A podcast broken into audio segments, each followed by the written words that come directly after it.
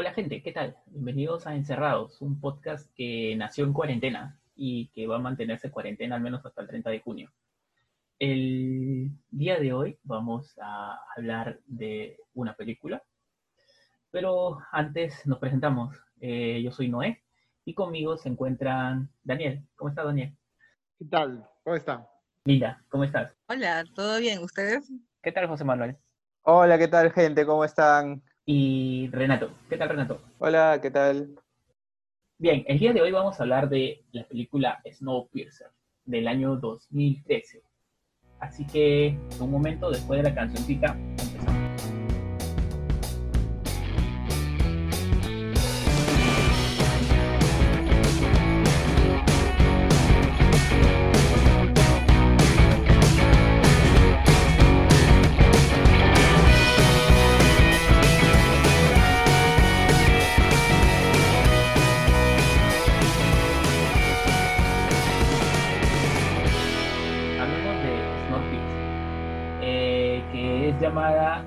expreso del miedo en Latinoamérica, porque sabemos que Snow es el expreso y Piercer del miedo.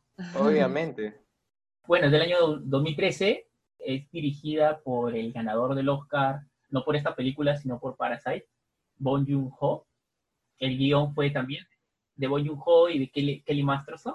Y Daniel creo que, que está ahí, que se muere de hablar de Bong Joon-ho. Daniel, cuéntanos, ¿quién es Bong Joon-ho? Es Dios.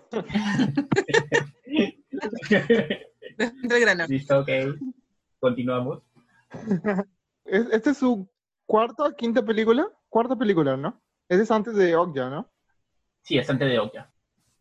Ya, es su cuarta película, entonces. O sea, el brother ha hecho seis películas, los seis, las seis películas son extraordinarias. Cada uno un tema distinto. Creo que esta es la película más hollywoodense de Bond, puede ser. No sé qué opinan ustedes, si han visto otras películas de Bond. Oye, a ver, una pregunta. ¿Es, ¿Esta es la primera película que Bond hace con, con, no sé si capital, pero con gente de Estados Unidos? Eh, a ver, déjame ver, déjame recordar. Creo que sí. A ver si alguien me puede corregir. Tengo entendido que sí, porque primero hizo Memoria de un asesino, eh, que en realidad es su segunda película, pero es la primera comercialmente hablando exitosa. Eh, después este, hizo The, The Host, que es una película de, de monstruos. Eh, luego hizo, Sí. Luego hizo eh, Madre ya, y luego hizo Snowpiercer. Ujú. Entonces sería su, en realidad su quinta película. No he visto, Sí. ya sí, es su quinta película. Ah, no he visto la primera, Alucina. Sí, o sea, eh, él es un sociólogo, él es un sociólogo haciendo cine y se nota. Mm, No sé, no sabía. Sí, aunque él dice que, que no la pasó muy bien cuando estudió sociología. Ya, pero el brother tiene una sensibilidad. Sí, o sea, se nota que hay un background detrás eh, eh, interesante ahí. Probablemente esta es como la más, no sé ustedes, pero esta me parece como la más flojita de todas sus películas, pero aún así es una gran película. Una muy buena película. Mm, Ya, sí, también, también me parece que es la más floja que tiene. La más- la- y también es la más hollywoodense, o sea, es la ciencia ficción más Hollywood que tiene. ¿Por qué, por qué mencionas eh, más hollywoodense? ¿A qué te refieres con más hollywoodense? Eh, porque, Porque tiene a Chris Evans. no, no, no, o sea, muy aparte de eso es porque tienen la estructura, o sea, por ejemplo, Memorias de un asesino, Memorias de asesino eh, tiene un lenguaje más de, de autor, por así decirlo, de cine indie, por hablar así de forma muy general. Algo así como, el- algo así como lo que se dice de, de- de- por ejemplo, las películas de Ay, se me, se me olvidaron todos los nombres. ¿Cómo se llama el que hace esta película de- de un anciano que está con, con eh, Payne, Alexander Payne? Sí, Alexandra Payne, de Nebraska se llama la película. Nebraska. O sea, a lo que me refiero es que tiene un lenguaje mucho más de cine independiente, de pausas lentas, ¿no? Y aquí no, aquí es una película de ciencia ficción que, que podrías encontrar en Hollywood perfectamente en ese momento. este, O sea, ¿la acción es lo que te hace definir a una película como muy hollywoodense? no, No, no, no, no me refiero a la acción, sino me refiero a la estructura y al lenguaje que utiliza. Por ejemplo, ir en vagones por partes, agarrar este, o sea, no tanto la acción, porque en Okja también es perfectamente una película de aventura. No sé si han visto Okja. Sí, Claro, me hizo pensar en no comer carne nunca más. Pensar nomás. ¿Cuánto, cuánto tiempo te duró? Una semana. Mientras, mientras comías tu carne seguías pensando en eso. Me sentía mal después, pero bueno. También, por ejemplo, eh, las primeras escenas, es que es el problema, que para explicarme bien tendría que entrar en spoiler. Spoiler. En las primeras escenas, por ejemplo, en el discurso de en el discurso de esta vicealmirante, por así decirlo, eh, te planta la situación directamente, te lo cuenta. Es algo que Bond no suele hacer. No suele agarrarte con un monólogo a decirte qué está pasando. O sea, literalmente ahí te cuentan cómo la separación de clases, ustedes tienen que quedarse así, y nosotros somos la cabeza y ustedes son los, los pies. Nosotros somos el sombrero, los zapatos, o sea, Pero, pero eso no tiene que ver, creo yo, con, y ya lo vamos a ver más adelante, no tiene que ver tanto como un este con una cuestión de, de lenguaje cinematográfico, sino con es, es, es una cuestión de guion, ¿no? Mm, Ya, claro, pero por eso te digo, o sea, yo lo sentí muy cercano, o sea, o es lo que yo esperaría de una película de Hollywood, una película de ciencia ficción de Hollywood, porque, o sea, lo comparas con obras como Memorias de un asesino, que también te muestra por ahí eh, arquetipos de, de películas hollywoodenses, pero, pero lo utiliza para desconstruirlos, ¿no? Como el policía que, el policía que tú dices, el policía, el, el policía fuera de las leyes que trata de hacer las cosas a su modo, o el otro policía que es este, aplicado, que moderno, con ideas modernas, clásicas en las películas policíacas de Hollywood, pero él lo rompe, ¿me entiendes? Él lo utiliza para romper. Yo siento que a pesar de que esta película tiene sus inflexiones por ahí, no llega, no da ese paso completamente a, a- que sí da en sus otras películas, ¿no? Como Oya o, o Memorias de un asesino. Ok, nos queda claro que amas al director. No, sí, sí. Aquí lo tengo, aquí lo tengo. Sí, es un capo. Y, y como dices, sí trabaja, o sea, es una película que ya incluye gente de Hollywood. Ahí está este Chris Evans, que es el protagonista absoluto de la película. Está este pata que es como estábamos hablando eh, antes con, con Renato, que está el pata, el Song Kang-ho, que es el brother Papá de Parasite. Ah, e- e- él es, él es prácticamente su, su Samuel L. Jackson de Tarantino, ¿no? Su actor fetiche, amigo. Sí, su actor Ha muso salido en, en la mayoría de películas. preferido. En Memorias de un asesino. Creo que la única que no ha salido es en Okja. Mm, no lo recuerdo, sí. No, el único, en el único que no ha salido creo que es en Okja. En la única película que no ha salido. Sí, la única película que no ha salido es en Okja. De toda la filmografía de él. Y es versátil, ¿no? Sí, sí, sí. A mí me gustó su actuación en esa película. Y saben que él, él creo que él no era actor, o sea, él no ha estudiado para ser actor, ¿verdad? Simplemente dirigido por él. Mm, Ay, no Ah, sé, sí. no, no sé. No sé, leí en algún lugar que él, que él no había actuado antes, que cono- antes de, de conocer al director. Bueno, ahí me agarras, no tengo idea. Pero, ¿sabes qué? Este, con temor a ser racista, él no sale en Old Boy. Ya sabía, ya sabía. A mí me dio la impresión también, Daniel, de que era el pate de All Boy, pero no lo es. ¿No lo es? No lo No, es. no son todos iguales, chicos, Oye, por pero se nota, Mira, es se muy nota que sí parecido. está inspirado en él. ¿ah? Es muy parecido, ¿ah? Además de, además de Chris Evans, está este está Jamie Bell, que es este Billy Elliot.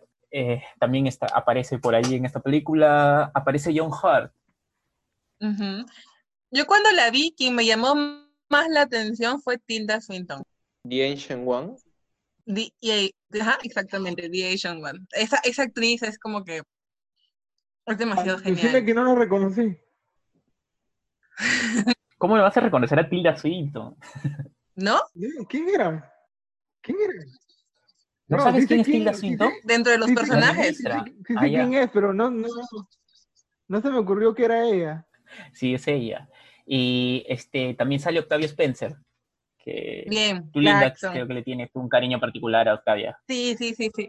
Sí, pero cuando la vi, en la época en que la vi, que fue ya hace bastantes años, este, todavía no, no había generado ese amor por, por ella. Y ahorita viendo películas antiguas, o sea, anteriores, veo que ella sale un montón y no, no le había, este, no le había, no me había dado cuenta que era ella. E- Ella siempre hace el papel de niño-niña, ¿no? Y le sale bien.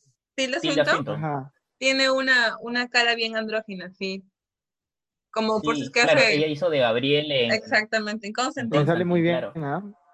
Por eso yo me quedé totalmente, eh, no sé, sorprendida cuando han visto una película, no me acuerdo cómo se llama, esa chica es un desastre, creo que es en español, de esta rubia comediante, y ella sale como directora de una revista y sale totalmente femenina, sí, y totalmente arreglada, y te quedas como que ella es, y la Ya, creo que es la película de Amy Schumer, ¿no? Sí, de Amy Schumer. ¿Recuerdan ese, ese diablo, ese, ese Satanás de Constantine? Era muy paja. ¿Quién era el actor? Siempre me olvido el nombre. No sé, lo he visto hacer de ruso en alguna película. En John Wick creo que sale como el segundo ruso en, el, en la segunda película, me parece. O estoy confundiéndome de ruso, no lo sé. Porque todos se parecen, dice. Todos tienen la misma pinta de que te van a destripar. Para ir termi- terminando, eh, también sale Ed Harris, este, que es Wilford, el villano. Y Ali Peel, que es la profesora chorada. Así que Alison Peel, que es una de mis actrices, o sea, me, me vacila mucho porque también salió en Scott Pilgrim como, como Kim. Ah, Tiene una cara muy particular, ¿no? Tiene una cara como que no le importa nada. No sé, tiene la cara como que si la ves sonriendo piensas que te va a hacer algo malo. Sí. Este, oye, esta, esta película tiene una muy buena puntuación. En IMDb tiene 7.1 de 10. Y en Rotten Tomatoes tiene 72% eh, de puntuación en la audiencia. Y su tomatómetro en la crítica tiene un 94% de aceptación. Así que está bien valorada. ¿Ustedes dirían que es la mejor película para empezar a ver a Bond Yo creo que sí. y unirse a su culto? No sé, eso tendría, eso tendría que decirlo el que es este su mayor Claro, el No, adoctrinador. pero fan. no, es que, el, es que el, el brother sí me ha, me, ha, me ha- o sea, me ha atrapado muy fácilmente. Con pocas películas me ha atrapado muy fácilmente. Pero, ¿cuál, cuál fue tu primera película de él? Eh, Memorias de un asesino. Entonces, digamos, ¿esa es su más representativa? Bueno, la más represent- representativa ahorita es Parasite, ¿no? Yo recuerdo salir, haber salido, o sea, yo recuerdo claramente que, que veía Tarantino, eh, o sea, había terminado de ver Tarantino, porque recién estaba iniciando en el cine, y vi esa, y, y me dejó como que, ¿qué? O sea, o sea, me atrapó, y no lo dejé, lo dejé un tiempo y lo volví a retomar recién con lo de Parasite. No, miento, con Okja. Después vi The Host, después vi Parasite. Ya, brother, ya, este brother no, está a otro nivel. En, realidad tiene sus películas, bueno, yo no he visto la, la primera que mencionas, este, pero he visto las otras y me doy cuenta que es un director que permite que todo el mundo disfrute sus películas, ¿no? No es que tienes que tener alguna, no, no sé, algún cariño al cine o alguna habilidad especial para poder estar, este, para poder verla, comprenderla y, este, y disfrutarla. Yo creo que cualquier película sería una buena película para entrar a ver al director, ¿no crees? No, Memorias de un asesino creo que no, ¿ah? Es un poco más exigente, por así decirlo. No sé qué opinan ustedes, los que han visto. Mm, como te digo, esa es la única que no he visto, así que no, no te sabría decir. Sí, es como que la más tirada a cine independiente, más de cine de autor. Ah, igual igual es, es una historia bastante de, de, del cine policíaco, detectivesco, aunque bien idiosincrático de, la, de, de, lo, que es, de lo que es Corea del Sur, ¿no? Eh, pero sí, eh, sí diría que es, es la más exigente de todas, pero tampoco es que sea tan exigente, ¿ah? Una persona que, que disfrute de películas de, asesinatos y crímenes, yo creo que sí le va a encontrar el encanto a, a esta, ¿no? No es espectacular, sino que es más, más, este, más eh, de cine independiente.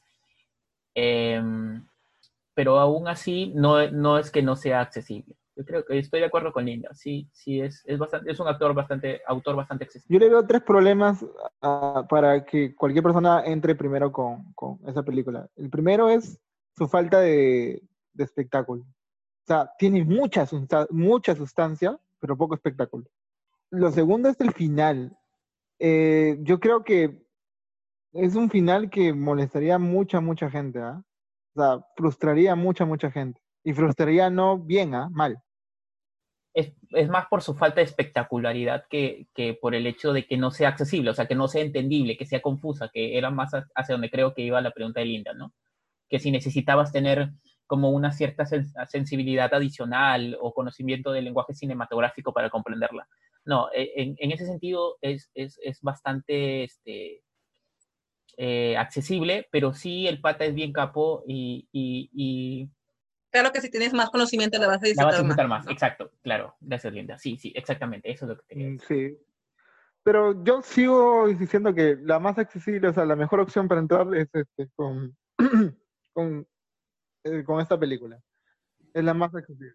Esta o Okja, ¿no? Okja también es, es, es, este, es bastante divertida y creo que es incluso porque tiene un mensaje bonito, es también este, un, una, una buena puerta de entrada al cine de... de ya, ¿Y qué te parece más universal? O sea, ese discurso, porque tiene un, un, un discurso más claro o, o, por así decirlo, más con, con, más contendientes. Me parece que el discurso que tiene ya tiene más contendientes o, o, no lo va a aceptar tanta gente como el de Snowpiercer o no sé qué, o no sé qué ustedes creen, ¿ah? O sea, pero la, las dos películas, o sea, si te das cuenta esto, tanto la, la Snowpiercer como, como eh, son películas que se oponen a cómo, bueno, más Snowpiercer, ¿no? Contra cómo está estructurada nuestra sociedad o la sociedad y, y, lo que, este, donde hay diferencias de clases y todo ello. En Okja también es un mensaje que, que atenta contra las corporaciones. Claro, es, es un anticorporativo o que va en contra de, de, nos hace, nos llama la atención acerca de ese tipo de corporaciones. Así que igual si eres bien facho, te va, vas a ver comunismo ahí y vas a decir, oye, esto me quiere, es un mensaje peligroso. Bueno, muchachos, creo que vamos pasando a la sinopsis. Cuéntanos, Renato, ¿de qué trata la película? A ver, eh, en 2014 un intento de contrarrestar el, calentamiento global a través de la ingeniería climática es contraproducente. Lo que hacen en todo el mundo es desplegar este, este elemento, este compuesto químico, el CW7, ¿no? que tiene como objetivo pues, bajar la temperatura global por los problemas que está presentando el calentamiento global y pues al final esto sale mal. Eh, es muy interesante la, la, primera parte porque creo que, que, te definen las cosas bastante rápido. Y entonces eh, se causa una edad de hielo y se extingue casi toda la vida eh, en todo el mundo. Los únicos supervivientes humanos están en el Snowpiercer, un tren masivo que viaja en una pista, eh, bueno, eh, lo explican, ¿no? Eh, en forma circunavacional, una forma que recorre todo el mundo como si fuera una red que da vueltas. Y esta es creada por el magnate del transporte inventor Wilford. Entonces, eh, la película eh, se da 17 a 18 años después, en el 2031, donde las élites habitan en las, en las partes más delanteras de este tren mientras que los freeloaders o las clases más pobres habitan ya en la cola, en la última parte de, del tren. Entonces, más o menos esa es la sinopsis de la película. Eso es el contexto en el que estamos, ¿no? Y de ahí ya se da a conocer toda la trama que se da durante todas las dos horas de película. No sé si tienen algún comentario. Claro, digamos que la, la trama principal es el mundo se fue, eh, se arruinó y la única gente que sobrevive, sobrevive en este tren. Y ese tren da vueltas por, por el mundo de forma eterna. Creo que un detalle importante es mencionar que este tren se supone que está maquinado por una ingeniería perpetua y eterna. Eh, esa es una de las cosas que te dan a entender durante la película y por qué está tantos años dando vueltas. Ya, y que es autosostenible, que es autosostenible. Exacto, ajá. Y es importante que siga dando vueltas por el mismo ambiente inhóspito de fuera, me imagino. Eso no me quedó claro. ¿Por, por qué tenía que seguir, avanzando? ¿Por qué no se puede? Sí, no es lo que justamente ahorita lo estoy pensando. ¿Por qué no crear un, un- Me parece que es, que es parte del, del mecanismo para generar eh, las reservas de agua que ellos tienen. Claro, claro, claro. Claro, porque creo que lo, lo- la nieve que cae en la punta del tren este, se transforma en agua. Sí, sí, sí, tiene un proceso en general así. o sea, tiene un sentido de que exista este tren y que esté dando vueltas por la Tierra? O sea, ahí entra, entra el sentido del título en, en español España. Rompe la nieve para transformarla en agua. Ah, obviamente, claro, Oh, ahora todo tiene sentido. ¿Ustedes saben que está basada esta película en una historieta? Ah, un cómic, ¿no? Un cómic francés, creo. Sí, está en un cómic francés, como dices. Cuando, cuando estaban grabando The House, creo que este Bong entró a una tienda de cómics y leyó la historieta y le encantó, entonces propuso a, eh, a una productora coreana que comprara los derechos y lo llamaron para dirigirlo. Claro, porque creo que lo que le llamó más la atención es que no solamente es un tren, no solamente tiene vagones, sino que la gente que está ahí está clasificada por estatus social. Yo creo que es uno de los temas que más le, le interesa, ¿no? El el- el estatus social y cómo es que tendemos a, a- a obligar a la gente que se encuentre en determinado estatus y para ellos tiene un motivo. Durante la película te, te explican que, claro, una de las cosas es el estatus social, que ellos fueron ordenados a través de la compra de tickets y las clases más bajas prácticamente entraron gratis al tren. Ahí diciendo, pues, ahí diciendo ya pues papi, por gusto no, no estudies sociología. ¿no? Alguna utilidad le, le tengo que dar, alguna. Claro, pero si te pones a pensar, es- so- somos los únicos humanos en la Tierra, ¿por qué, por qué es importante dividirnos? Muy aparte de cómo fue que llegamos al, al tren. ¿Qué función cumplen todas estas clases dentro del tren? Desde el comienzo ya te presentan la división, ¿no? O sea, desde el comienzo, las primeras escenas muestran a, a soldados contando a, a las personas de más baja clase para ver si estaban completos, ¿no?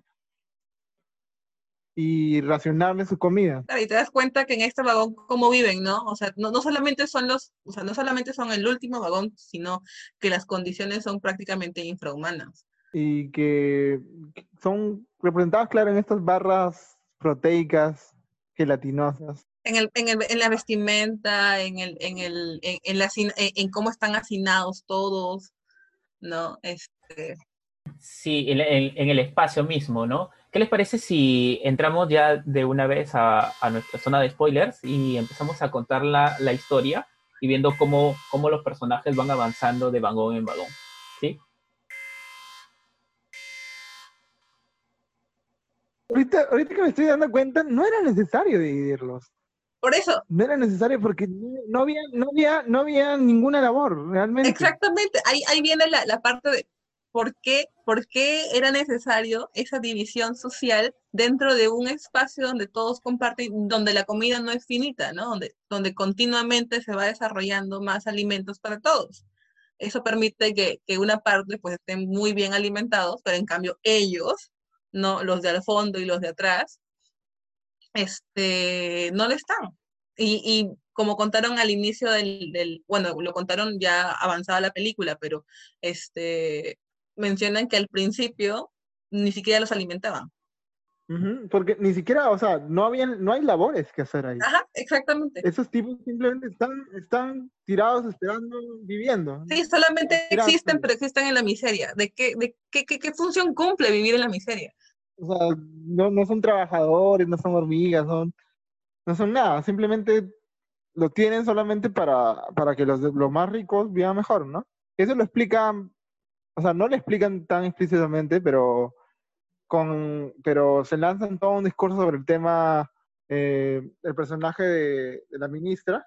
Mason. Mason, la que es este Mason. Tilda Swinton. No, pero ahí solamente, ahí solamente explica que, que o sea, simplemente lo, les recuerda que ellos son los, son los pies del, de, de todo este instrumento y que tienen que estar, estar felices con, con ser los pies de- del, del instrumento, pero no le dice el por qué. Es importante que haya esta diferencia de clases. Ah, ya, para esto, ¿qué hacían? ¿Qué hacían al comienzo? Eh, venía una mujer muy perturbadora a medir a los niños y seleccionaba unos cuantos, ¿no? Seleccionaba a los más pequeños y se los llevaba. Y bueno, pues los papás se resistían a, a que se le lleven a los chivolos, pues, ¿no? Y para todo eso también ah, existía, estaba el personaje de Chris Evans eh, con su segundo al mando, Billy Elliot. que siempre te ponen en, en esta expectativa de que ellos ya tienen planeado una, re- una revuelta, pero Chris Evans como que está esperando, esperando algo, esperando, esperando, esperando. Hasta tres veces creo que le rechaza, ¿no? Empezar la revuelta. Cuando se llevan a los niños, cuando les ofrecen la comida y cuando castigan a, a uno de los Claro, castigan a la esposa, bueno, los dos eran violinistas, ¿no? Pero al violinista que se lo llevan. Ya, o sea, rechaza esas tres veces eh, empezar la, la revuelta. Era un chico muy inteligente y planificador. No simplemente estaba lleno de furia con, con respecto a su situación, sino que esperaba el momento adecuado. Y el momento adecuado fue cuando se dio cuenta que los guardias no tenían balas. Eh, pero no es que se da cuenta, sino de- yo creo que es más un rumor, que es un rumor de que, que ellos mismos se comentaban entre ellos porque ya habían ha- habido revoluciones antes. Cuando este, llega la, la ministra a hablar con ellos y uno de los guardias les apunta, ella le dice, quita esta inservible a, a- este, arma de aquí. claro, o sí, sea, sí, sí, y él dice, "Ey, ella dijo que el arma, el arma no servía. Entonces ya unió cabos y dijo, pucha, entonces estos brothers no tienen balas. Ahí confirma, confirma el rumor que se había. y se pone frente a alguien, alguien le apunta, le- él se pone al frente del arma, se la pone en la, en la frente y como no le y como no tiene balas dice, hey, no tienen balas y empiezan. Pero, pero lo más loco de esa escena es que él mismo jala el gatillo. Él mismo jala el gatillo y ahí Edgar es donde grita, ¿no? No tienen balas y empiezan, empiezan, empiezan con el motín, con la revolución.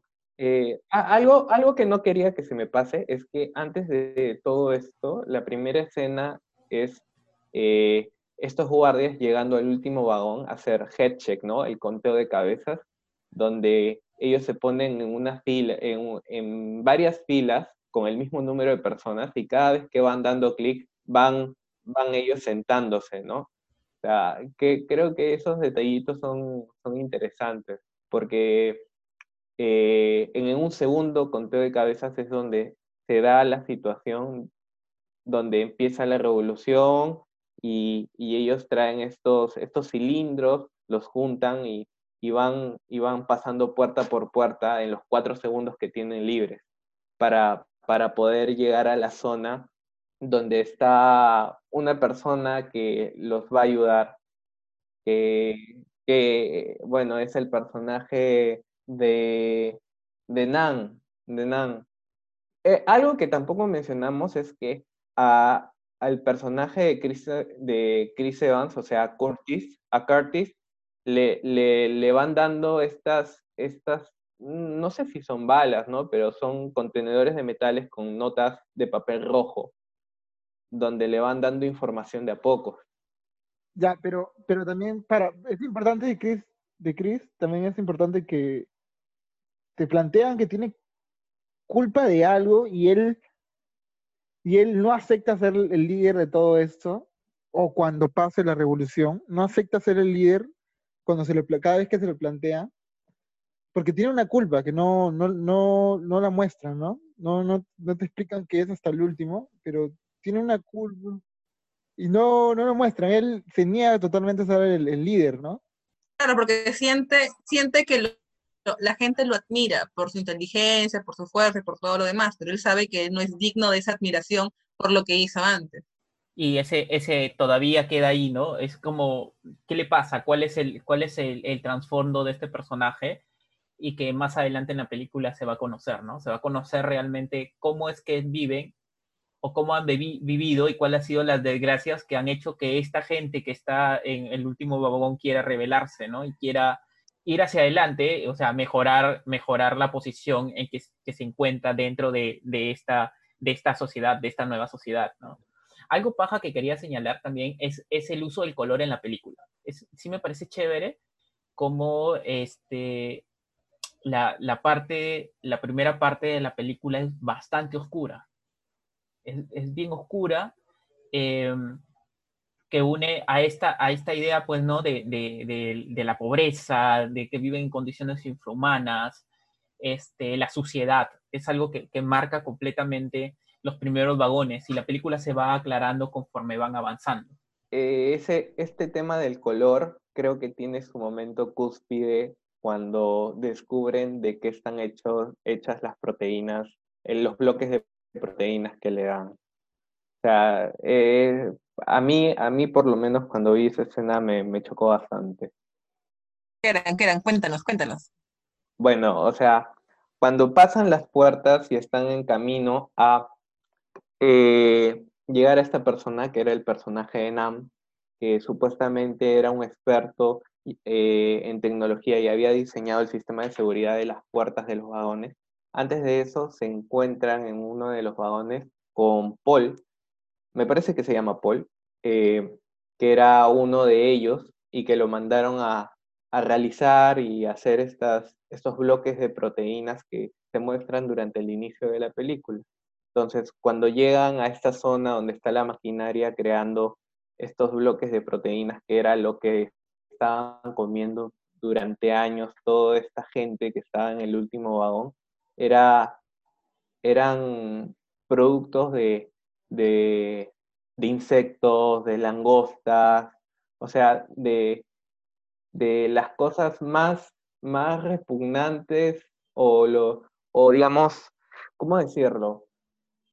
¿No te gustan los insectos, de verdad? El origen y, y no sé, o sea, es un golpe muy fuerte. Mucha de esa gente que estaba en ese vagón había comido eso durante años sin saber su origen. Y además muchos de ellos conocían la comida antes de, de que se construyera y se fueran en el tren. Y el contraste de esta, de esta, cuando llegan y filman con qué están preparando la barra de proteínas, el contraste de esta preparación y al costado tienes a la gente comiéndose las barras. Uf, amigo, sí. Comiéndose, comiéndose las barras. Es cierto. Este... Creo que ahí radica la, la, la crudeza del, del, del, del de, de, esta imagen, ¿no? El, el, el, ya conocer el procedente, pero viendo a la gente cómo la disfruta. Nadie va a hablar de. Nadie va a hablar de su ninja americano. ¿Del qué? ¿De qué? ¿De quién? Del ninja americano del grupo. Ah, ok, ok. Oye, pucha, Buen personaje, ¿ah? Se roba la pantalla, o sea, y creo que no dice ni dos palabras en toda la película. No, no lo escuché decir ni una sola palabra. bueno, entonces la gente empieza, eh, llegan los policías, se dan cuenta que no les, que les han disparado, que no tiene balas en la, en la, este... Claro, inicia la revolución, ¿no? Y empieza la revolución. Entonces ellos empiezan a moverse hacia adelante, de vagón en vagón, empiezan a moverse hacia adelante. El, el, el vagón eh, que es continuo al, al, de ellos, creo que no tenía nada, o que tenía, no sé si habían personas ahí, que realmente pasaron tan rápido que ni, ni, ni, ni, le presté atención. Avanzaron hasta el vagón de las comidas, donde ocurre esto que estás comentando, Renato, y luego pasan al, al vagón donde está este personaje Nam. Nam y su hija. Ah, la prisión, la prisión. Al, claro, que es la parte de la prisión. Sí, y ahí se encuentran a este personaje que va a ser el que les abre la puerta, ¿no? Y que lo hace, este, les abrir las puertas y lo hace a cambio de una, una droga, ¿sí? Una droga que se, que se elabora en la parte, en, en la parte final, en la cola de, de, del... El del cronol. Tren, el cronol. ¿Ya? y, ade y, además es una sustancia altamente inflamable, la sustancia más inflamable que está dentro del tren. Un, un, detalle que no recuerdo porque lo vi hace años, este, ellos sabían que este especialista se encontraba en la prisión o coincidieron simplemente? Sí, sabían. No, sí Era parte de su plan, era parte de su plan llegar a este espacio y encontrarse con esta persona. Se supone que eh, estas, estos, recip- estos recipientes metálicos con las notas rojas que, le, que, que recibían ya lo habían recibido desde hace tiempo y le decían que estaba este patanán en la prisión. Ok. Ah, y él es el que había diseñado la seguridad de todo. Claro, ajá. Así es. Y luego ya se juntan con el pata. El pata tiene una escena súper cool donde empieza a fumarse un cigarro y, y son los últimos cigarros que hay en el mundo. Así que Claro, el- la, la reacción de la gente es genial. Es, oh por Dios, son los últimos cigarros del mundo. ¿Actuarían así? Tú que eres sí, un y cuando fumador, expira, ¿actuarías así? Sí. Yo sí. Sí, claro. Y, y- y ocurre, ocurre algo que me pareció súper, súper, este, que me sentí bastante identificado, que el pata estaba fumando, botaba el humo y toda la gente estaba es- tratando de, de ole- oler el humo del cigarro. Estaban todos así como oliendo el humo del cigarro. Y esa, esa ese detalle me pareció bien paja. Y luego, este, Y cuando y le luego tira. tira el cigarro y, to- y todos se, fue- se ponen a pelear por el cigarro, ¿no? Creo que no hemos mencionado el personaje de Gillian hasta ahora. Ah, No, no le ya. hemos mencionado. Este, este mentor. ¿Quién es Dilian? Ilian no es El, el, el líder, el líder que es el anciano del grupo. el mentor de Chris, ¿no? El, el anciano del, del- Ajá, de Curtis. Curtis era el personaje creo que tenía, ¿no? Curtis, ajá, Curtis. Bueno, entonces, eh, la hija, la hija de Nan. Sí, se llama Yona y básicamente Claro, Yona. es, eh, bueno, es, es, es una de las más jóvenes que se mueven en- en- con el grupo este, y es adicta también al olor de estas cosas, que no recuerdo el nombre, que lo acaba de decir Renato. Del Cronol. del Cronol. Así es. Entonces, eh, eh, básicamente su, la, la línea que de la chica durante casi toda la película es Cronol, pidiéndole, porque habían, quedaron que les iba a dar dos barras de Cronol por cada puerta que él abra. Eh, utilizan este aparatito, ¿no? Que es como un, un Google Translate, pero en, en un Discman.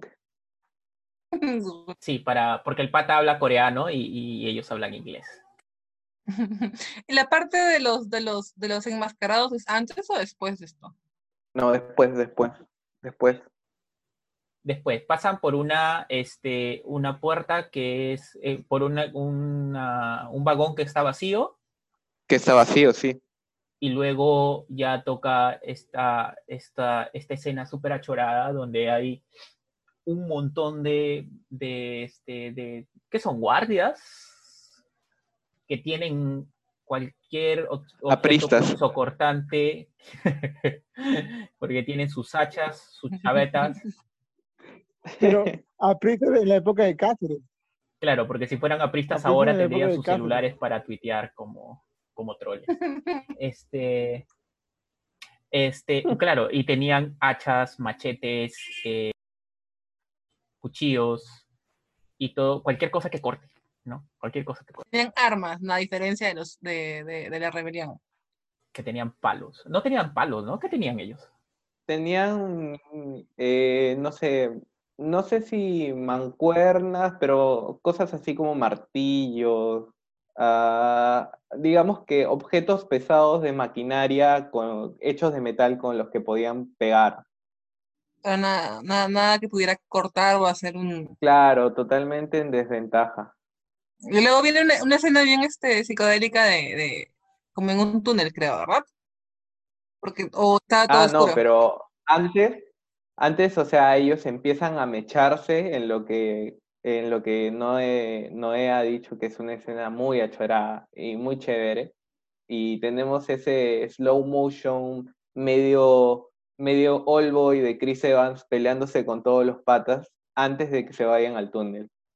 Ah, ¿hablaron lo de las antorchas? No, eso es después, eso es después. Ese es, antes, antes, ese es, el- es en el túnel.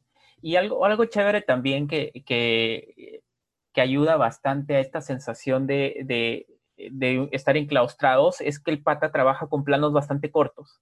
O sea, siempre planos medios y eso hace que, que, te sientas atrapado, ¿no? Y, y, está, este, aparte del slow motion, tienes este, estos planos cerrados que, que un poco un poco te hace, te hace sentir como, como está en un espacio bastante reducido. Eso, y, y aparte hay, hay pequeñas, o pequeñas secuencias donde estos patas enmascarados, o sea, tumban a alguien y le meten, le meten tres, cuatro, cinco hachazos y, y tú realmente sientes esa energía desplegada durante, durante el combate.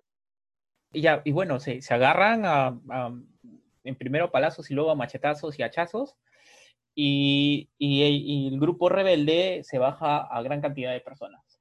Luego aparece nuevamente Tilda Swinton, sale con su megáfono, tose un rato, cuenta unos cuantos números y empieza a decirles, oye, cálmense, cálmense. No, primero, primero celebran el año nuevo. sí, es cosa más rara, sí. Tiene razón. Cuando están, están, van a pasar por un puente y pasan por ese puente cada año. Entonces. El puente Yaqueterina y, es el, y es el año número 18. Entonces celebran el año nuevo, paran un rato, celebran el año nuevo, y luego este, ya llega Tilda Swinton para felicitarlos por el año nuevo. Eh, ella se pone, todos se ponen unos este, máscaras infrarrojas, lentes de visión nocturna, y le dicen pues que va a haber, que van a pasar por un puente, por un túnel, un túnel muy largo. Eso lo dice este Nam. Nam le, le cuenta al Capitán América. Y ya, ¿qué más pasa ahí? Las antorchas. Las antorchas. Yo, yo solo quiero decir, y, ya se los dije antes, es eh, ¿por, qué, ¿por qué los tipos que están enmascarados luego necesitan los lentes para ver de noche, ¿no? Si ya de por sí pueden ver con una máscara puesta. Y eso es lo único que me molestó de la película. De todas las películas es lo único que me molestó pueden ser máscaras de, de nylon finitos. Hay algunos que se pueden ver. Tío, pero ¿para qué quieres pelearte con alguien con una máscara así en la cabeza? Para intimidación, pues, para intimidar. bueno, es que es cierto también que en cada película apocalíptica siempre hay trajes que dices, no entiendo para qué sirven, pero los usan y se ven chévere. Entonces asumo que debe ser por Como los de Mac Mac. Claro. O sea, que no le encuentra sentido a lo están gustando, pero de que se ve paja, se ve paja. Así con cadenas, con púas, con cadenas en las tetillas. Exactamente. ¿qué, función puede tener tener cadenas? O sea, no un arete, una cadena ahí. Creo que podemos pasar a lo del túnel ya y lo de las antorchas. Gran escena. sí, la repetí unas 10 veces lo que están conversando. No, a mí, me encantó esa escena. Sí, se ponen este, los lentes de visión nocturna y bueno, pues están, les están ganando a los rebeldes porque ellos ven en la oscuridad y los otros no. Y, pero luego ellos dicen, aguanta, nosotros tenemos fuego, trae las antorchas y vienen con las antorchas. Y, hay y es una escena paja, ¿no? Empiezan a, a pelear. Este, y bueno, al final derrotan a... Ya, pero, pero ¿cómo entran las antorchas? Como si fueran, como si fueran eh, la antorcha olímpica, se la van pasando uno por uno. pero es una muy buena escena de acción. Muy buena. Y creo que van caminando encima de los tanques, ¿no? De los cilindros, de los cilindros. Cilindros, sí, cilindros, sí, sí, sí. Y bueno, ya pelean esto y como efecto de esa pelea eh, capturan a Tilda Swinton que es Gillian, no, es Mason. Mason. Mason. La capturan y con ella este, se deciden, ya van a pasar pues a la siguiente, este, a la siguiente mitad, ¿no? A la siguiente mitad del, del tren. Ah, ah, algo que sí tengo que decir es que es la primera vez que antes del combate donde el personaje de Tilda, Mason, menciona eh, exactamente usted tiene que morir el 74% de usted. A la que ha chorado. Y luego, este, bueno, ya con ella capturada, dejan por ahí a un que es un policía, algo así, no sé. Este, un seguridad. Un seguridad, claro. Este, y con Tilda se, se para, para, irse con Tilda a la parte delantera del, del, tren, arma, se arma un equipito, ¿no? Ah, y en esa, y en esa batalla con los, con los patas de capucha muere, muere Billy Elliot. Ah, Edgar. Edgar, sí, muere Edgar. Tiene una gran línea, ¿no? Cuando se da el año nuevo, dice, oh, odio volverme más viejo. Ah, pero eh, nos estamos pasando la decisión de Evans. Evans sacrificó la vida de, claro. Claro, estaba, sí, que se llama Curtis en realidad, ¿no? Estamos, lo estamos llamando entre Curtis, Capitán América y, y este, y Chris Evans, que es la misma persona. Yo, yo cuando vi toda la película decía, uff, esto, este personaje es prácticamente Nomad eh, después de la Civil War, eh, o bueno, al menos como debió ser. Bueno, porque tiene la barba, dices. Eso es lo que iba a decir. No, y además, o sea, hay todo un tema un poco más oscuro de, de él infiltrándose a cosas, tomando decisiones. Yo creo que es inteligente y sabe la, la- o sea, sabe medir las prioridades, ¿no? Este, ese, este Edgar significaba mucho para él, porque este fue el, el, el, el- punto en el que él decidió cambiar, que lo cuenta más adelante. Entonces, si lo dejó morir fue porque sabía que no había otra manera.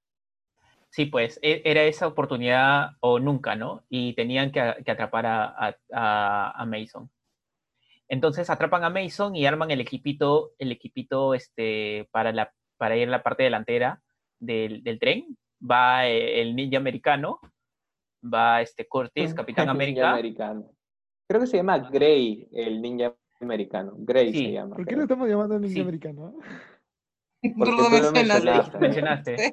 Y ni siquiera tiene rasgos americanos. O sea, No, No, creo que lo no, hice por el programa, por el concurso, ¿no? me acordé Programa de del concurso. programa, ajá, exacto.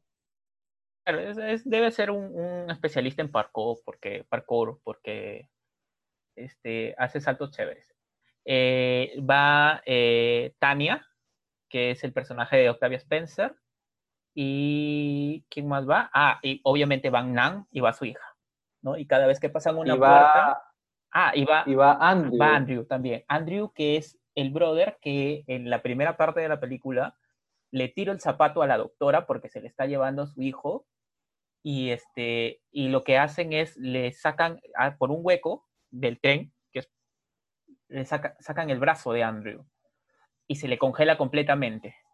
Y por eso Andrew pierde, así pierde Claro, los, en los siete minutos del speech que hace Tilda Swinton. Claro, así es. Bueno, entonces, el equipito, este equipito, eh, eh, se va con, se va con este, con Mason a la parte delantera de- del tren. ¿Cuál es el primer vagón por el que pasan? ¿Por el de los, por el del- de la pecera? ¿De la, del, de los peces? No, pasan por No, primero pasan No, por el jardincito. pasan primero por, por el jardín Por el jardín, claro. y luego se van a comer sushi ahí al acuario. Luego van a un acuario y comen sushi. Y a Tilda Swinton le hacen comer una barra de proteínas. Y, ahí- y ahí es donde Tilda Swinton, o bueno, Mason, Mason eh, tira el primer speech sobre el balance, ¿no? Claro, porque ellos, ellos le preguntan por qué, este, porque ella dice que solamente come sushi dos veces al año. Y entonces ella le dice que, que- y él le dice que porque no hay suficiente, dice, no, no es que no hay suficiente, sino que tiene que haber balance. Luego de, de, de ahí, ¿a dónde pasan? Al, donde hay carne, ¿no? Carne congelada. Ah, sí. Y luego pasan al, a la parte de educación. La educación, sí, donde está la profesora Alison Peel. Eh, esa parte es, es, es, eh, es paja porque al final muestran cómo adoctrinan a las personas, ¿no? Cómo adoctri- adoctrinan a los niños. Entonces, de alguna manera hacen que, o se muestra cuán relevante es la educación al- para mantener eh, esta separación de clases y un orden social, exactamente, ¿no? El cómo son, por qué estamos aquí, cuáles son los fines para los cuales son eh, este, educados, quién es el líder y, y- y cómo se va a mantener este status quo. Y además, eh, hay, un mensaje que no se dice explícitamente ahí, pero se, pero se acepta socialmente, que la gente que vive en la cola son unos oraganes, cochinos, de lo peor, ¿no? Entonces, ¿cómo se mantiene el orden social en esa escuela? Esa, esa parte me parece bien interesante. Lo que te pone a pensar es en la importancia de la, de la educación, ¿no? Y cómo es que ayuda a que las sociedades este, comprendan su, su, su importancia dentro de esta, ¿no? Porque ellos tienen que, entender que, que, que el tren es un mundo y que tienen que adorarlo. Y no solamente adorar el tren, sino el motor y el creador. Al creador, a la sagrada ingeniería. Claro. Y, y ahí aprovechan para contarte un poco cómo es la estructura de la sociedad, contarte un poco cómo funciona el tren, contarte, o sea, eh, utilizan esa, esa parte de, de la escuelita de manera tramposa en el guion, pero necesitan meterte cierta información para que tú te orientes este, como, como espectador, ¿no? Entonces ahí incluso te pasan un infomercial acerca de, de la empresa del tren, lo cual este, te- nos da más contexto como espectadores. Y es todo muy creepy, ¿no? O sea, es muy... Sí, amigo. Era, era muy incómodo todo, toda esa, esa secuencia. Y también por el uso de colores, eh, porque ahí ya estamos, era todo amarillo. Todo Todo muy, amarillo, muy, muy happy. amarillo patito. y la actitud de la profesora, que ella da muchas cositas cuando Uf, la ves sí. Y uf, todavía está uf. embarazada. O sea, esos es- pequeños detallitos te meten como para, para, para incomodarte todo lo que puedan y lo logran. Pero también el hecho de que ella sepa usar y que tenía un arma escondida es porque saben exactamente a quiénes mandar para que lideren ciertas áreas, ¿no? O sea, con algún tipo de entrenamiento, de conocimiento. Eso es verdad. O sea, el hecho de que básicamente e- ella es no solamente la adoctrinadora, sino es como una fuerza militar dentro de, dentro de la dentro de la, de la, de la estructura social, es, es, es bien, bien fuerte como mensaje, ¿no? Bien fuerte como mensaje. Entonces, ella es una pieza clave dentro de, de esta, de- del mantener esta estructura y este status quo. A ella creo que la mata. Sí, porque llega un pata repartiendo huevitos sancochados, este, Obviamente, sin crema. casi hue- huevitos sancochados sin clara, casi todo yema, eh, increíble. No me di cuenta de esto. y sin crema y, y tampoco sin papita, llega el pata repartiendo. Ah, es Entonces toda la gente empieza a repartir este, y, y el pata se va hasta los vagones de al fondo a repartir su huevito sancochado. Todos cogen el huevito sancochado y la, la profesora tenía su canastita. Y dentro de la canastita que había, una metralleta. No, pero, Una ¿qué di- UCI, pero creo. ant- antes que eso dije, eh, dijeron, pero cre- cre- creíamos que las gallinas ya estaban extintas. Claro, ellos creían que las gallinas estaban extintas. Pero dice, muchas cosas creían que estaban extintas. Ah, y ahí sale la, la, la pistola. Las que habían balas. Claro, y dentro del carrito de los huevitos sancochados también había una metralleta y habían varias armas que, que utilizaron para, bueno, para empezar a, a reducir la población. Para reducir ese 74%. Pero luego desde ese punto nos dimos cuenta que sí hay balas. Entonces, ¿por qué creen que dejaron de usar balas para... No, pero ya después lo explican, pues. Pero todavía no llegamos a eso, ¿no? Y después lo explican cuando están en la en el vagón de, de ¿cómo se llama este pata? Wilford, De Willy Wonka dijo, De Wil- sí, Wilford. Ah, ya, después tenemos que, que hablar de eso, un poco, que sea un toque, de la teoría que... creo que, creo que ahora es el momento, ¿no? O sea, el momento cumbre de todo es, es la parte de, de la escuela. Ya, hay, hay una teoría de, que une, que dice que esta película es una secuela de Willy Wonka. Yo creo que más es- son referencias por ahí, referencias metidas a propósito. Sí, yo también creo que es, es lo mismo, o sea, son referencias metidas a propósito. Pero, o sea, son obvias, son obvias.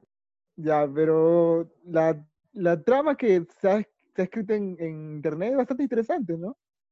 Es bastante interesante, hasta hay todo una, un hilo conductor, ¿no? Un- una narración de que Willy Wonka tuvo su alumno, que tuvo su alumno al final de la película, como todos sabemos, ¿no? Que su fábrica, todo lo demás.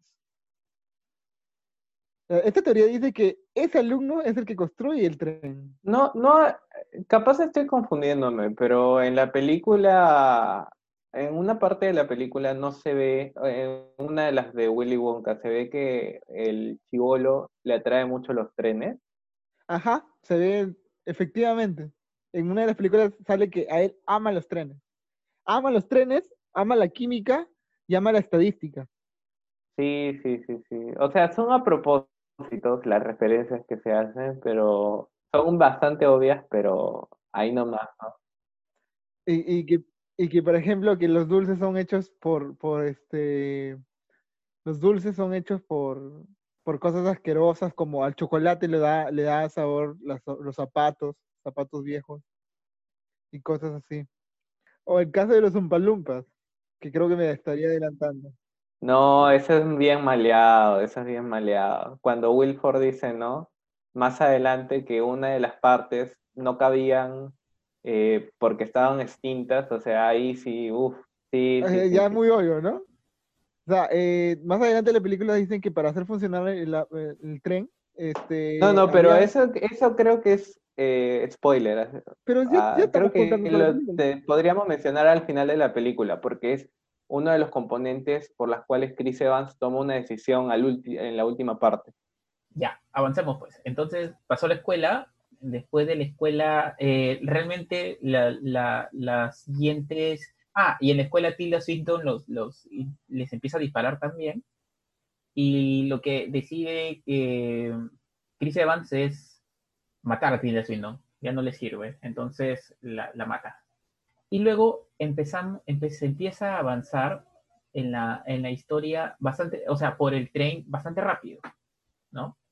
se empieza a avanzar, a avanzar bastante rápido y empiezas a ver cómo eh, de ahí en adelante va mejorando y se, cada vez se vuelve más lujoso. Sí, sí, y tú notas, ¿no? Que en cada parte que avanzan, o sea, la gente que vive o pertenece a esos trenes los mira como unos parias a los patas que están con, a todo el grupo, al grupito squad de Chris Evans, o bueno, de Curtis, avanzando vagón por vagón. Y aquí vemos otra cosa, el cambio del color, ¿no? Cuando empiezas a, eh, inmediatamente cuando pasas la zona, la zona del- de la prisión y entras este, a la zona del acuario y de ahí en adelante, los hay una explosión, uno de luz y otra, y por otro lado de color, ¿no? Esa, esa es, genera un gran contraste entre, este, por un lado, lo, la zona de, de los pobres, ¿no? Esta, esta zona del, de, de la parte de la cola y la zona, eh, las zonas eh, más lujosas del tren. Creo, creo que tengo que, creo que hay que mencionar algo que se nos ha pasado también, y es que la hija de Nam, eh, Yona, es clarividente y ella ma- percibe qué es lo que va a pasar cada vez que abren la puerta. Ya, claro, sí, sí. Aunque como que, que termina en nada eso, ¿no? Como que queda en nada, me parece. No, no, realmente no, no es tan relevante en la trama, pero es algo que, que lo hacen notar. Supongo que, que, que lo quisieron utilizar para algo, pero después no supieron cómo meterlo en la trama y lo dejaron, ¿no? Tampoco no, no es tan del otro mundo. Bueno, y entran a la discoteca y Nam y su hija le van quitando todo el crono al que pueden a los patas que están recontra, recontra alto, pues están recontra high. Sí, pero antes, ese, ese seguridad que mencionamos de la, de la mecha que hubo con los, con los patas encapuchados, se levanta y empieza a perseguirlos. Y empiezan este, con, con armas y hay una escena donde ellos se enfrentan a él y allí cae el, el ninja americano, cae este, eh, Tania también, ¿no? Y cae Ay, ¿cómo se Andrew, llama este Andrew. pata? Andrew. Sí. Entonces ellos, ellos mueren y de esa manera se cree que se han derrotado a este seguridad, ¿no? Entre, entre Nam, eh, Curtis y, y Jonah. Y ya luego pasan por la discoteca, recogen las, recogen todo, les empiezan a robar este, este, ah, no me acuerdo el nombre de la droga, al, al los cronos, Crono. Cronos, empiezan a robarle, el Cronos le empiezan a robarlo y luego ya llegan a la, parte de la, a la parte de la puerta donde está toda esta maquinaria, ¿no? Todo, todo, no sé cómo le llaman al, no sé cómo le, cómo, cuál es el nombre Eh, le del dicen motor. de Sacred del. Engine, o sea, la ingeniería sagrada o el motor sagrado, ¿no? Y ahí se dan las revelaciones, ¿no? Ahí en, este, en, esta, en esta parte, Nam y Cortes se, se revelan y ambos empiezan a, a, a contar cuáles, cuáles son los, los, lo que los motivó a llegar hasta ahí, ¿no? Y, y se toman su tiempo, ¿ah? O sea, son como 10 minutos que, que tanto eh, Curtis como Nam cuentan sus motivaciones. O sea, se toman su tiempo, eh, una buena parte de la película, como para explicarla. La, la revelación de, de Nam es, oye, yo he visto, estoy mirando por la ventana y veo que el hielo se está derritiendo. Entonces, ¿es posible vivir afuera? Ahí, ahí me, ahí me queda, eso me crea, me crea una duda. ¿Cómo es que un personaje puede decir que ha visto vida cuando minutos antes hemos visto que una persona le sacaron su brazo y se lo congelaron en segundos? Ah, vio varias cosas. Primero, vio que eh, el avión se estaba descongelando. Un avión, por lo que pasa siempre en Año Nuevo, se está descongelando. Después vio que un copito de nieve que entró al, al vagón del tren eh, se derretía, se sublimaba al instante. O sea, quiere decir que el frío no estaba tan fuerte afuera. Y que, no me acuerdo qué otra cosa más vio. Básicamente esas dos. Pero, ya, pero, pero ¿cómo, cómo, cómo podemos creerlo si hace segundo, o sea, hace unos, o sea, en la película, eh, en ese mismo día, por ponerlo así, este, congelaron un brazo en, en, en segundos. Ah, pero porque decían que estaba en una altura súper, súper, o sea, en una altura Claro, o sea, era, eran dos cosas. Lo que dice Daniel y también que era de noche. Claro, eh, ellos lo que dicen es, a esta altura va a ser suficiente siete minutos. Ahí que hay que abandonar la, la incredulidad, ¿no? Pero digamos que la explicación así bien, bien grosera sería que hay zonas que están frías y hay zonas que no. Tienes que concederle eso. Sí, igual, o sea, solo son dos horas, ¿no? Solo son dos horas. Y, tampoco, tampoco no es una gran concesión, ¿me entiendes? O sea, Eh, no, sí es una gran concesión, porque si fuese así, la chivola no podría vivir. O sea, nadie podría vivir. ¿Cómo sabe el, cómo sabe el, el, este, el, el, el, el pata que estaba encarcelado? ¿Cuánto tiempo estuvo encarcelado? ¿Cómo sabe que en Año Nuevo el hielo está cambiando? ¿Hace cuánto tiempo lo vio? Cada año dijo que el año anterior lo había visto. No, hace 10 años. hace- no, no, no. Hace 10 años, dijo, hace 10 años. Él recuerda cuánto, cuánto, cuánto hielo había Sí, ahí. recuerda porque había, porque había un avión y solamente se le veía la puntita de la cola. Y que ahora ya se le veía el fuselaje, las alas, todo. Él recuerda cuánto hielo había ahí y puede decir que ha disminuido. Así es. Ah, ok.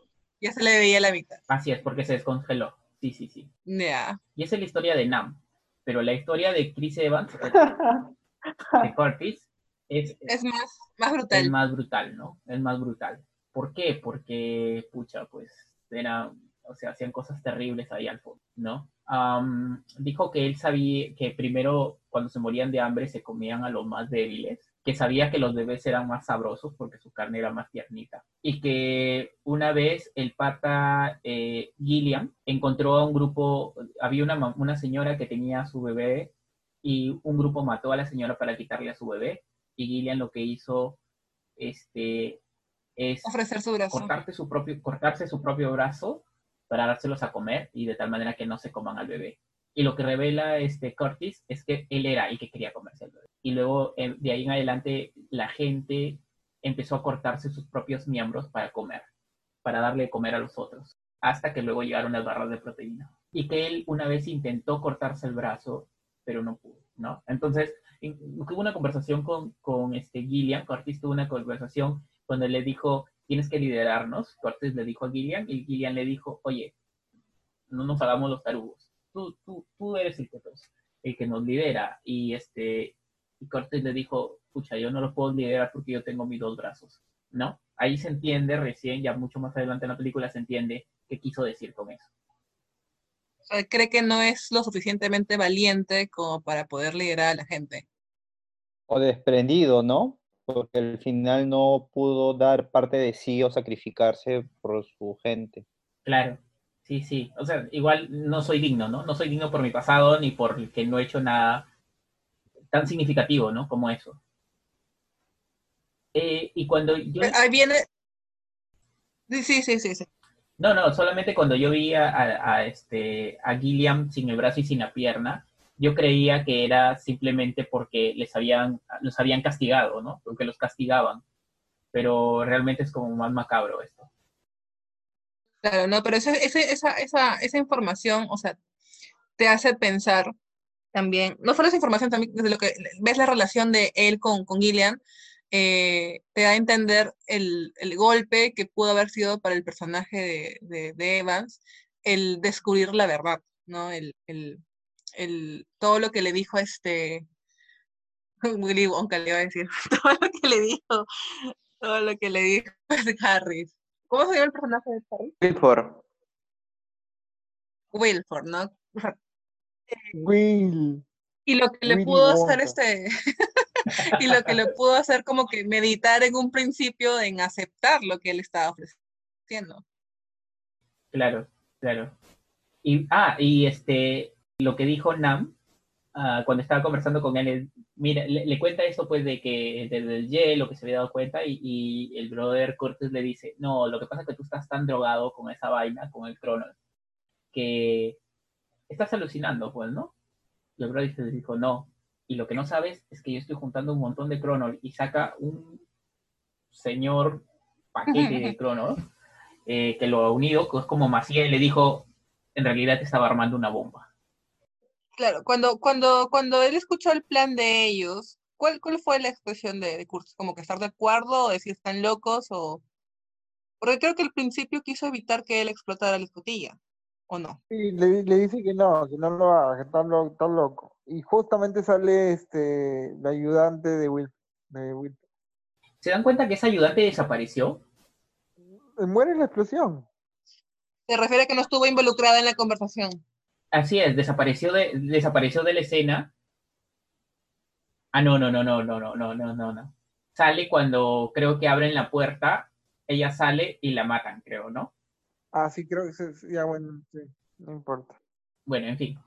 Sale un ayudante, abre la puerta y Curtis abra- entra a hablar con Gilliam, quien se está Pero preparando. ella sale y le mete un balazo a Nan. Ah, sí, le mete un balazo a Nam. Sí, sí, sí. Y Chris Evans entra, o sea, Curtis entra y se encuentra con Wilford, quien está preparando su parrillita. y le dice, siéntate, vamos a comer. Y ahí empieza la gran revelación. ¿Cuál es la gran revelación? Todo está No estaba planeado. planeado con Gillian. Ah, ya, esa revelación, creí que era la otra. ¿Cuál es la otra? La de los impol- Pero no fue revelación de él. ¿Cuál es la otra revelación? El Este, chivolo estaba en la mano. que, un- que una de las una de las piezas eh, una de las piezas que permitía el funcionamiento de no ¿cómo- ¿cuál es la traducción exacta? No, no, pero primero, o sea, primero eh, Wilford le pasa, a pas- le pasa a decir todo lo de Gillian y cómo él había concebido el tren y por qué tenía ese orden. Porque él lo que dice es, si dejamos pasar el tiempo, el tren con recursos limitados se va a sobrepoblar. Entonces, como no tenemos tanto tiempo para que la selección natural actúe, tenemos que hacer que unas unidades del tren eliminen a otras unidades del tren. Y es por eso que empieza toda esta matanza, ¿no? Y le empieza a explicar que cada revolución que se había hecho durante los 18 años, el motivo real era para reducir la población del tren y que se mantenga el ecosistema en balance que se había creado dentro del tren. Lo que te pone a pensar que las guerras son necesarias. según ellos que Thanos tenía razón. Bueno, con un- una buena anticoncepción y un control de natalidad, creo que podrían hacerlo bien y no ni llevar a, a- llevar a la miseria a muchísima gente inexplicable, de manera inexplicable. Ah, tú dices que la solución es educación sexual. Pero pero aguanta pero pero es que Y anticoncepción libre. no podían es que no podían hacer eso Que en realidad tiene razón en el sentido de que tarda demasiado, porque son, son gente que va a vivir 80 años, ¿no?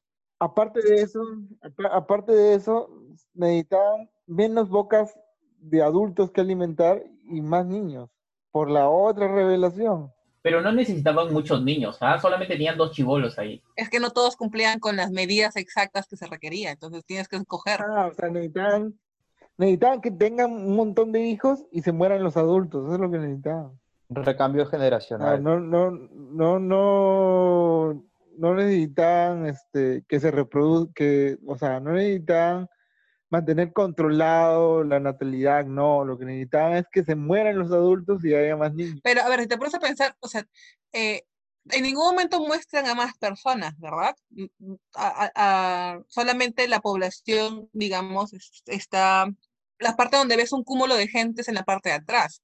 Adelante, lo único que es, lo que, lo que pudiste ver es este, la escuela donde habían varios niños, pero ¿dónde están los padres de esos niños? La La fiesta. escuela, la discoteca, había una peluquería, una sala de estar, habían varias cosas. las- el sauna, ¿no? Había hasta un sauna, sí. Ya, pero ¿mataron a todas las personas que estaban en esos espacios? No. No, o sea, al, al final sí, pero, ah, eh, pero ¿te acuerdas que viene un manchón a querer matar a, a- Nan, nan.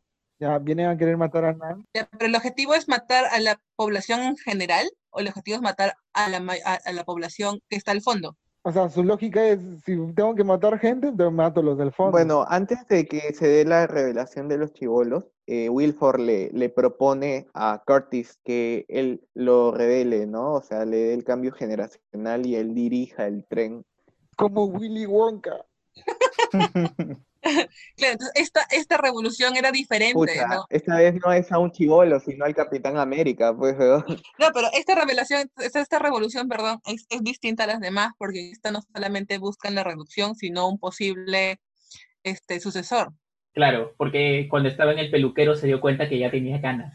Entonces, o sea, tenía que encontrar a uno, uno, uno, este, para que pudiera seguir dirigiendo el, el, el, el- el tren, ¿no? Porque la idea es este, que la humanidad sobreviva en este lugar. que tenga experiencia en trenes que van por la nieve, ¿no? Y amigos que pierden brazos. Entonces, que dice de manera perfecta. Yo creo que buscaban, no, buscaban a alguien que sepa lo que es, sepa lo que es la o sea, todas las características que él conoce, ¿no?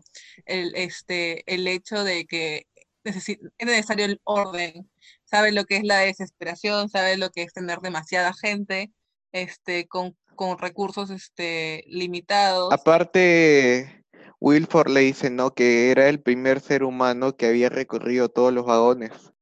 ¿Qué hubiera pasado si no hubiera llegado? Se quedaban sin, porque el, el hecho de, de este, de las revoluciones iban a- iba a seguir. Lo que te pone también a pensar, ¿por qué mataron a Gillian entonces si era algo que siempre ocurría? Imagino que él era mentor de todos los que, de todas las personas Lo que pasa es que Wilford le explica que el plan que había quedado con Gillian era que la revolución llegue nada más hasta el vagón de reservas de agua y que lo que no esperaban era el, el plot de que iban a usar antorchas luego. Es que el plan original no estaba, por lo menos que en ese momento Curtis le diera el, revel- el relevo a, a Wilford.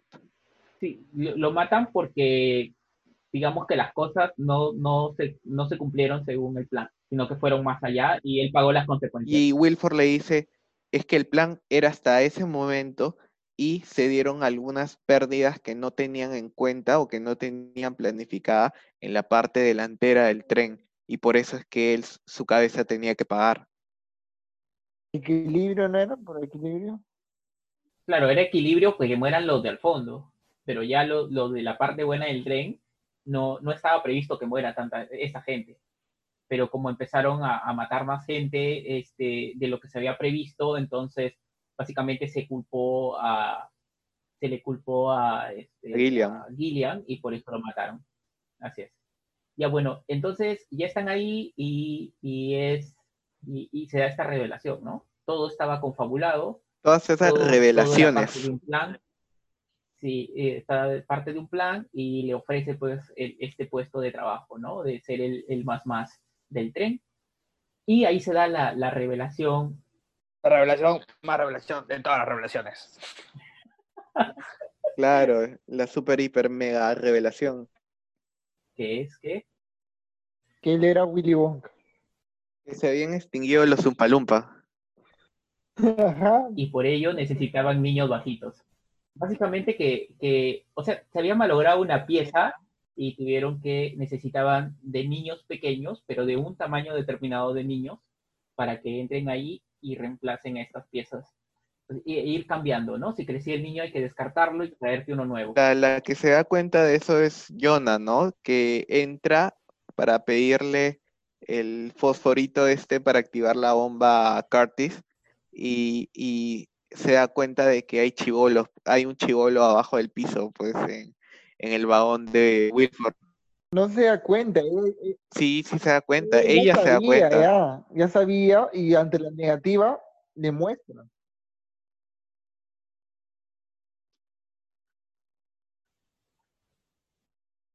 Lo, lo hace inmediatamente después de que, de que, de que él lo de que él la empuja a ella. La empuja como diciéndole sí voy a aceptar, Claro, sí voy a aceptar. Entonces ante eso ella le muestra eso para que, para que se tire para atrás, pues, ¿no? Se dé cuenta qué, qué significa en realidad aceptar esa, esa misión. Ajá. O sea, ella- yo, yo creo que ella sí- su papá, su papá era el que había diseñado la seguridad del tren.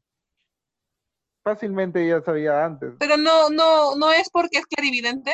Yo pensé que era, lo sabía porque era clarividente. Oh, puede ser, para eso Sí, sirva lo yo de también. No existe la clarividencia, muchachos, no existe.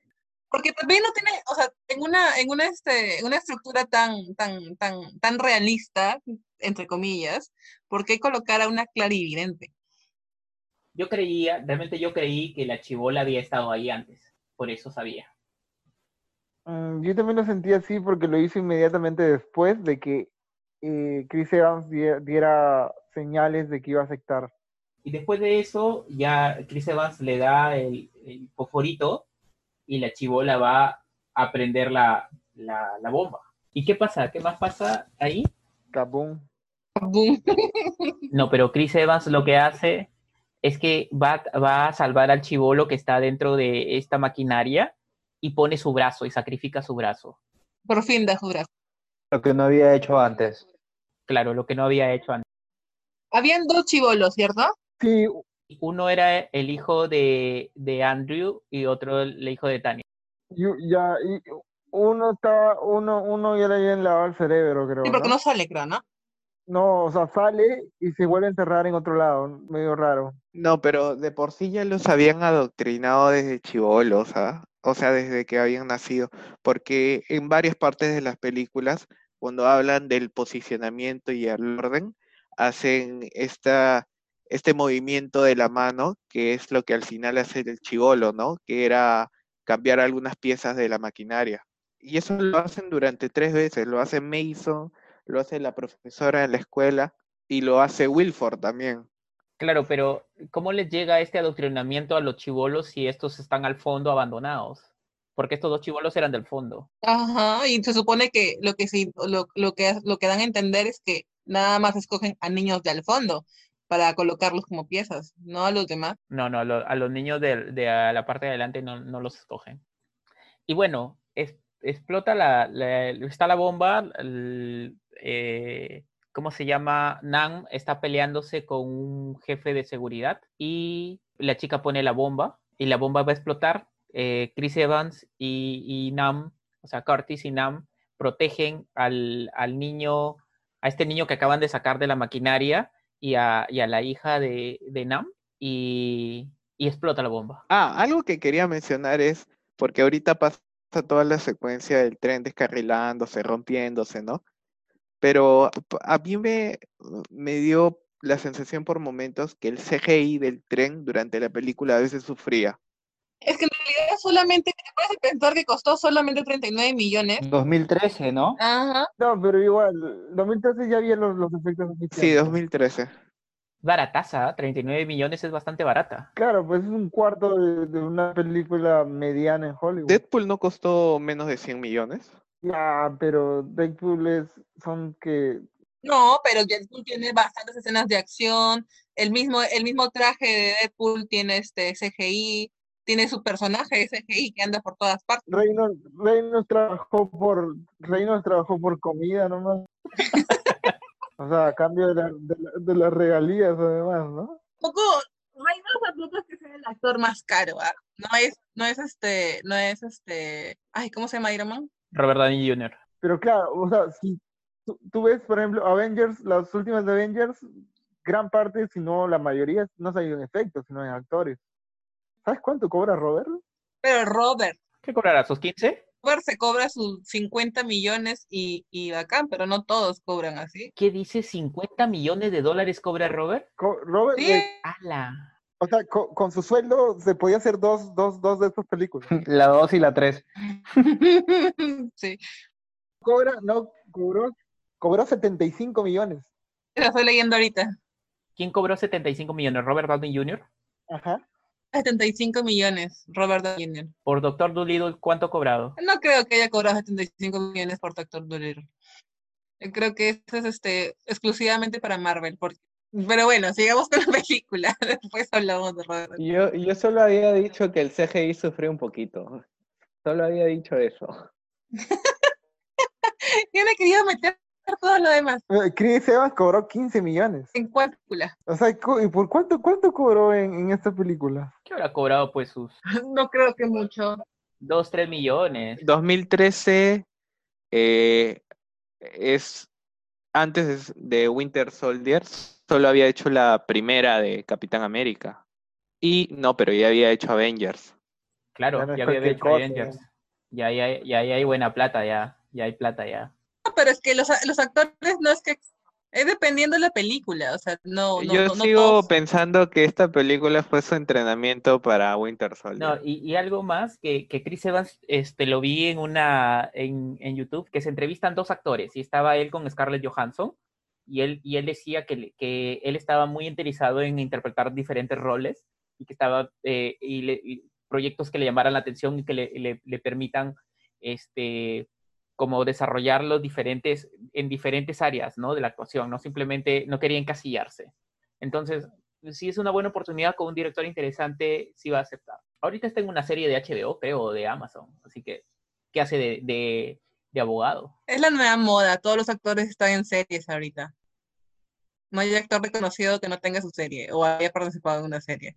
Bueno, ya, entonces, explota, explota el tren, explota el tren, luego ¿qué pasa, por favor?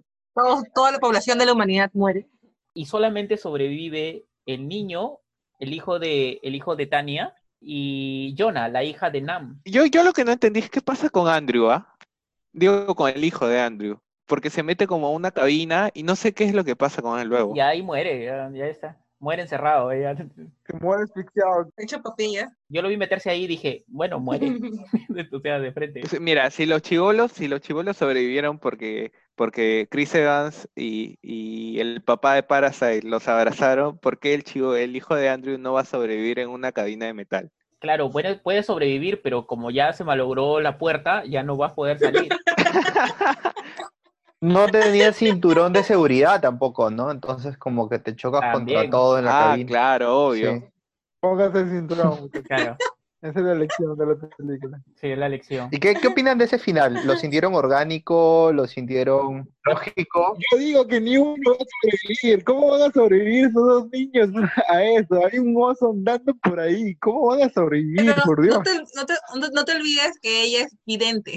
Entonces, seguramente vio que sobrevivía. Y también es hija del pata que, o sea, por lo menos conocimientos de ingeniería, tecnología tiene la flaca. Oye, ante, la, ante el mordisco de un oso, que no hay ingeniería ni clarividencia que te salve. Tío, agarra las piezas del tren y hace su casa y no sé. Claro, porque están todavía ahí en, en- con, con, con pedazos que quedaron del tren, ¿no? Algo de servir. Claro, eh, o sea, pensando, agua van a tener porque derriten la- la- el hielo, la nieve. Este, debe por ahí tener en los bolsillos algo de esa cosa que es inflamable. Hay un montón de cadáveres, así que no les va a faltar carne. Entonces, Y si no, se lo morfan al oso, pues. Ya está cocinado ya por la explosión. claro, y, y como tienen nieve, no se les va a malograr. Sí, se, se comen al oso. ¿Cómo se van a Dos niños se van a echar. No, no, yo de verdad que yo terminé de ver la película y dije, estos chivolos van a morir. Y la otra cosa que me pregunté cuando terminó la película es, ¿de dónde le sacó una chompa tan chiquita para el niño? Porque no había, había una grande, pero ¿cómo se la cortó tan rápido? Le estaba arrastrando, le estaba No, no, no, arrastrando. no, la- estaba entalladita, entalladita. A mí, a mí, a mí lo que me dio pena es, o sea, tan corrupta era toda la humanidad en este tren que tenía que morir. Murieron todos los últimos humanos. Yo creo que algún, porque mira, eh, de- Final Evangelion. son tres vagones son los que llegan al final, porque los demás se caen, se van tras un barranco, se chocan con la nieve, se- pero hay tres vagones que sí llegan a la última parte, ¿no? Yo digo, pucha, por ahí un punta, un, un par de puntas también habrán sobrevivido. Alguno de los patas que están drogadictos con el cronol, alguno de ellos habrá sobrevivido. Este es uno de los finales más cerrados de, de Bond, ¿no? Junto al de, de, de Hoss. ¿Qué dicen ustedes? Debe ser por porque ya tiene la historia cerrada, ¿no? O sea, ya, ya hay un material, ya tiene un material original del cual está basado. No sé si, no, yo no he leído el, el cómic, Mm, probablemente sea eso. pero ¿a ustedes qué les pareció? ¿Sí les pareció un final como esperanzador y esa vaina? A mí, yo sabes qué estaba esperando? Que en lugar del oso, ellos subieran como a la colina y vieran una pequeña población humana. Un Kentucky. claro, ¿no?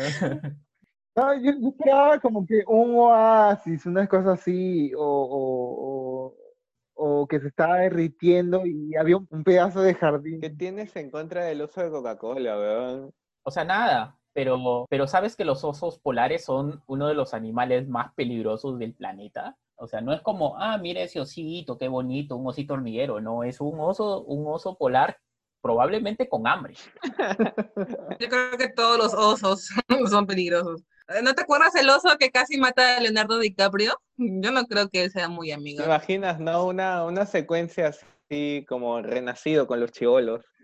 Como el osito cariñosito de los, de, de los Simpsons. Dice, tú eres un osito cariñosito.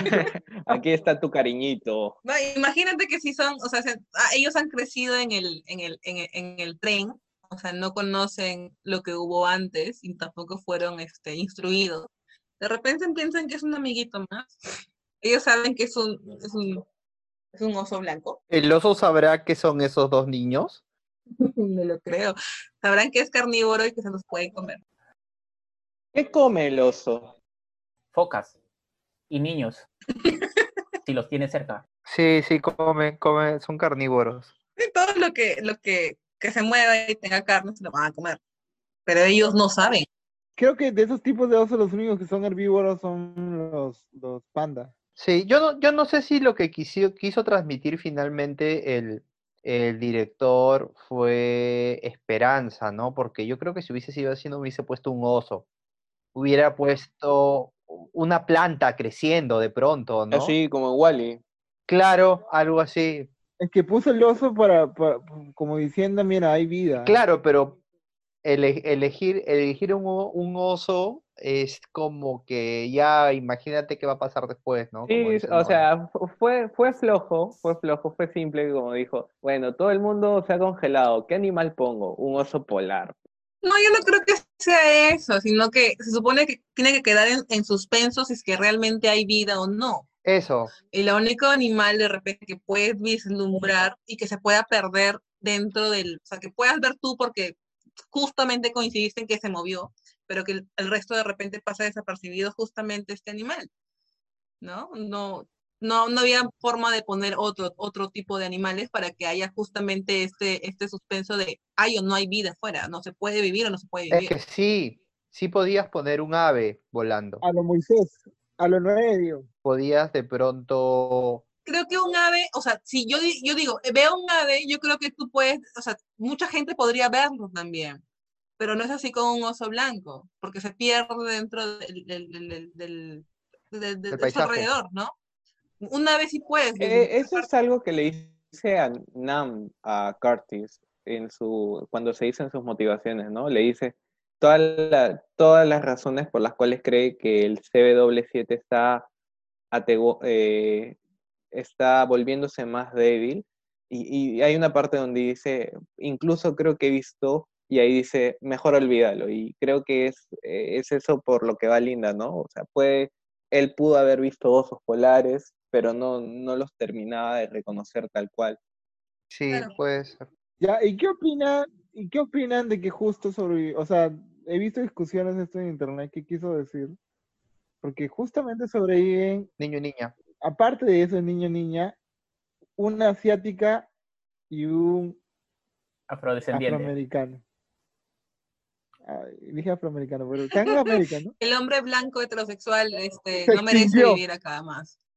El hombre blanco se extinguió. Sí, sí, puede tener algún significado, ¿no? Los lugares donde empieza eh, a desarrollarse la raza humana, Asia y África, ¿no? Y es como un reinicio. Es que justamente como estábamos hablando de, de qué paralelos hay con la, con la actualidad, o sea, y te das cuenta también en el tren, este, quiénes son los que gobiernan en el tren. Hombre blanco, caucásico, heterosexual. Exactamente, ¿no? Entonces, ellos son los que gobiernan y tienen el mundo así, en este orden. Entonces, para que pueda haber esperanza, todo este mundo tiene que destruirse, ¿no? Y, y cambiar desde, desde, desde, desde, abajo. Y yo esa es la interpretación que le doy, ¿no? Por, por eso es que el, el, no solamente se para, no solamente se abre la escotilla, sino que todo el tren se descarrila. O sea, se destruye todos los rastros de la civilización que, el- en la que ha vivido la humanidad. en los que creían tener razón, claro, porque ellos este, cuando, cuando establecen el orden social, lo hacen por un motivo, ¿no? Para que haya orden. Cuando no tenían la, la necesidad, porque tenían alimentos, tenían un, un sitio, o sea, ellos creen que para que haya este orden donde unos arriba y otros abajo, tiene que haber esto, ¿no? Para que ellos puedan vivir bien, tienen que haber gente que la viva mal. Y ese es el orden que ellos creen que es el correcto. Y, y, y lo creen tan ciegamente que estuvieron a punto de convencer a, a, a Curtis. ¿no? La única forma de demostrarle que no es, ah, o sea, dándole un ejemplo explícito de, de, de, lo que significa estar abajo, ¿no? Estás tan abajo que no, que no, que no tienes dignidad y por eso te pueden utilizar como si fueras una pieza de metal. Es lo que me gusta de, de, de este director, pone, puede poner a debatir horas y horas. Porque eso me pasó con Ogden, me pasó también con, sobre todo con este... Parasite. Con Parásitos, ¿no? Sí, sí, sí, sí, sí. A pesar de que es- de ser la más flojita, tiene bastante sustancia, ¿no? Sí, claro. O sea, nos ha Sí, sí, permitido sí. analizar bastante. Es una película que yo recomendaría sin, sin pensarlo mucho. ¿ah? Como para ir terminando, eh, valoración del 1 al 10, ¿cuánto le pondrían a la peli? Eh, no sé quién quiere empezar. Un sólido 7.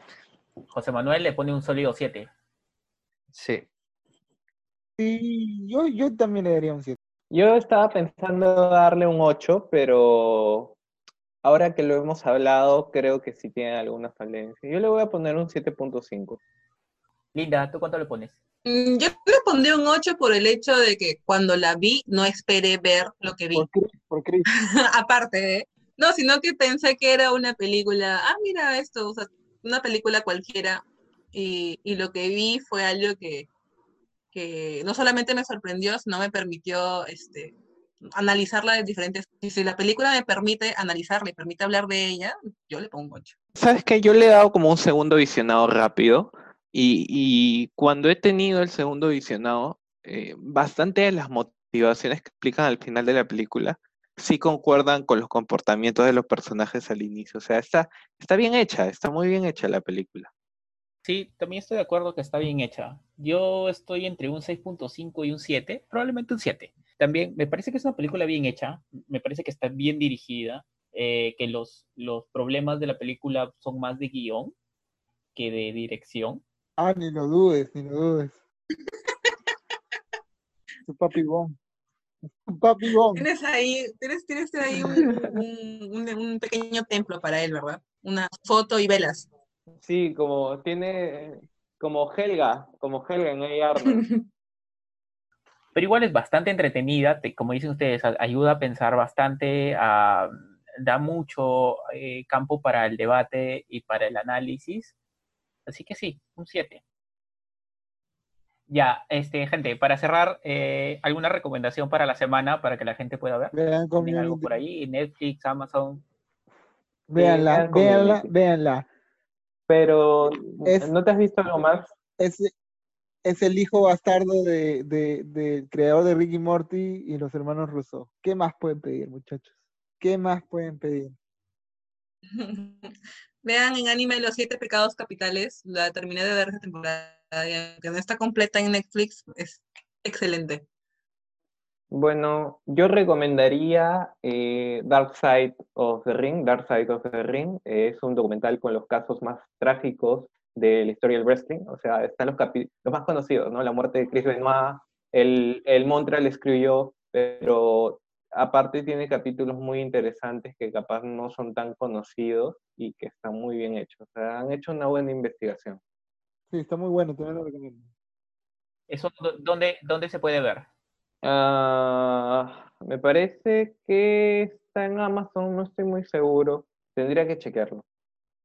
Eh, José Manuel, ¿algo que recomiendes? Sí, les sí, quiero recomendar Midnight Gospel. La terminé ayer.